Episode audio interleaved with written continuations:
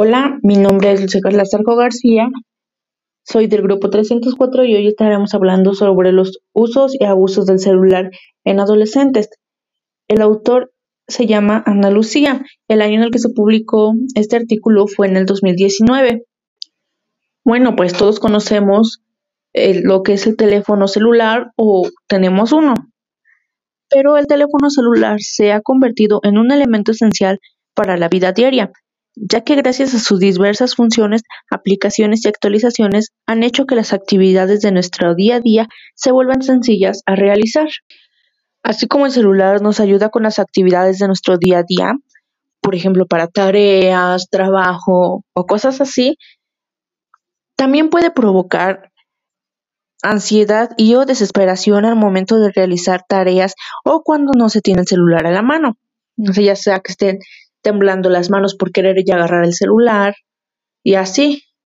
El uso del celular tiene beneficios tanto personales como académicos o laborales, aunque también es importante inculcar la, educación vial en los adolescentes, desde el hogar e incluso en las mismas instituciones, ya que son más propensos a, a ser víctimas de algún accidente o causa de abusos excesivos del teléfono celular.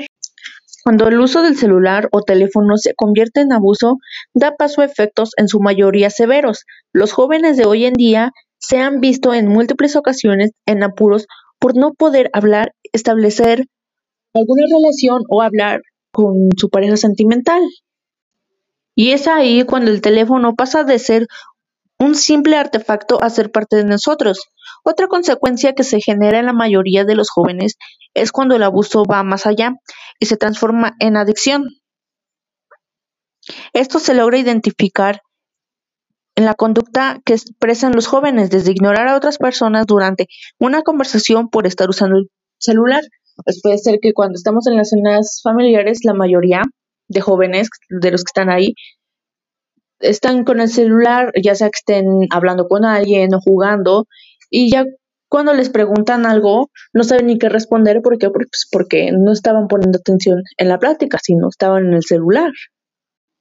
De acuerdo con el Instituto Mexicano del Seguro Social, IMSS, la edad de 13 a 22 años es la etapa en la que se desarrolla una mayor adicción al uso de los aparatos electrónicos y bueno, y electrodomésticos también, porque ya nada más, en vez de prenderle la estufa o algo, usamos el microondas.